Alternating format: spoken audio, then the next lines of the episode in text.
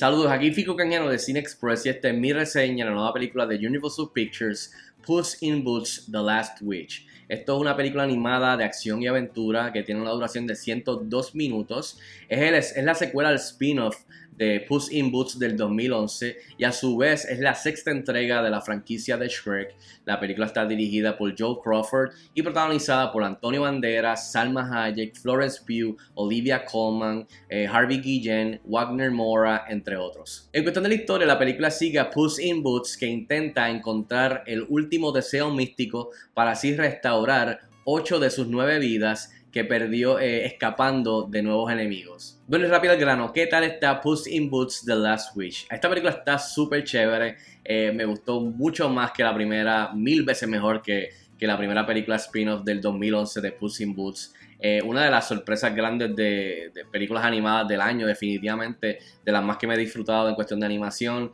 y de verdad que es una entrega muy bienvenida y que le vuelve a dar energía a la franquicia de Shrek, eh, diría yo. Así que definitivamente le va a gustar a los jovencitos como a los adultos como yo que la pasé súper bien con esta película. Entre las cosas positivas que definitivamente funcionaron para mí de Puss in Boots, The Last Witch, es la animación. Este es, este es el acierto más grande. Se alejan de lo que estaban haciendo con Shrek y lo que hicieron con la película del 2011 para acercarse más al estilo de animación de la película del 2018 Spider-Man Into the Spider-Verse. Eh, y creo que el resultado es uno bien nítido súper, me pareció genial de la manera de, que ahora pues eh, es tirando un estilo de animación que parece una pintura de splash de, ilustraciones de comic books o de los libros de cuentos de fairy tales de, los, de los que se, se, inspira mucho eh, las películas de Shrek y esta de Puss in Boots. Así que el resultado es uno genial que instantáneamente me recordó de Spider-Man Into the Spider-Verse eh, y que, me, estoy loco por ver más películas como esa, más de Puss in Boots o definitivamente las próximas entregas de Spider-Man. Pero creo que la animación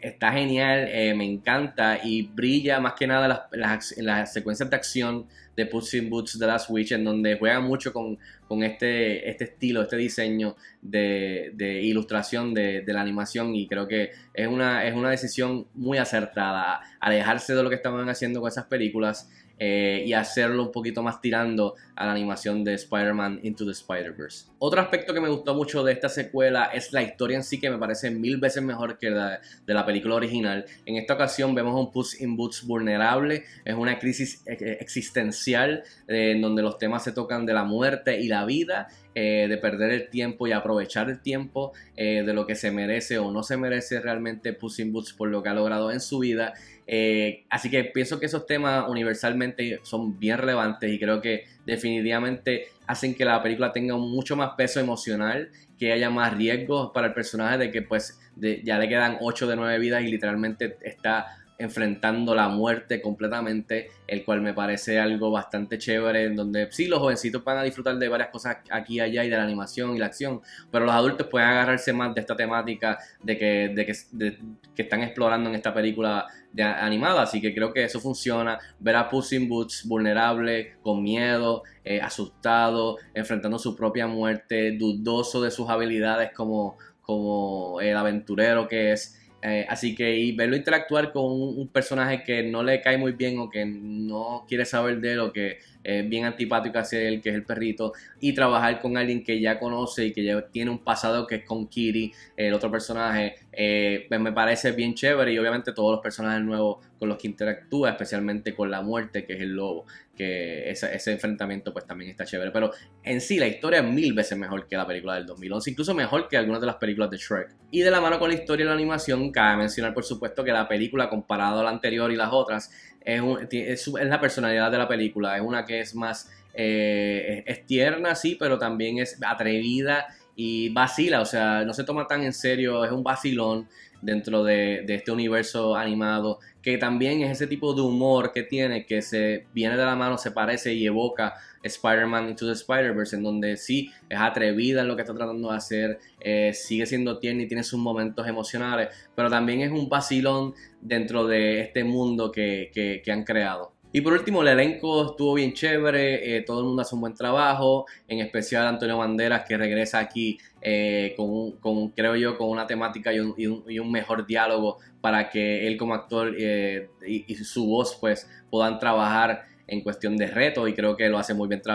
también esto ya es un papel icónico para Antonio Banderas en cuestión de, de personaje icónico animado. también Salma Hayek, con la que ha trabajado anteriormente en la vida real, también es muy buena como Kitty, eh, tienen buena química, Florence Pugh como Ricitos de Oro, me pareció bastante chévere, eh, pero que se roba la película creo que Harvey Guillen, que hace de perrito, eh, de verdad que tienen que ver la película para ver lo, chévere que es este personaje, entre medio de todo lo que está sucediendo, pero esa relación con, con Puss in Boots de Antonio Banderas creo que está Creo que es una de las cosas bien chéveres de la película. Entre todo lo que he mencionado, pero es una de las cosas que sobresalen, es el, personaje del perrito. Así que eh, tienen que verla para, para entender. En fin, yo le doy 3.5 estrellas de 5 estrellas a Puts in Boots The Last Wish, que ya está disponible en cines. Si tienen la oportunidad de verla, déjenme saber si están de acuerdo conmigo. Nos escriban en los comentarios como de costumbre y hasta la próxima. Nos vemos en el cine.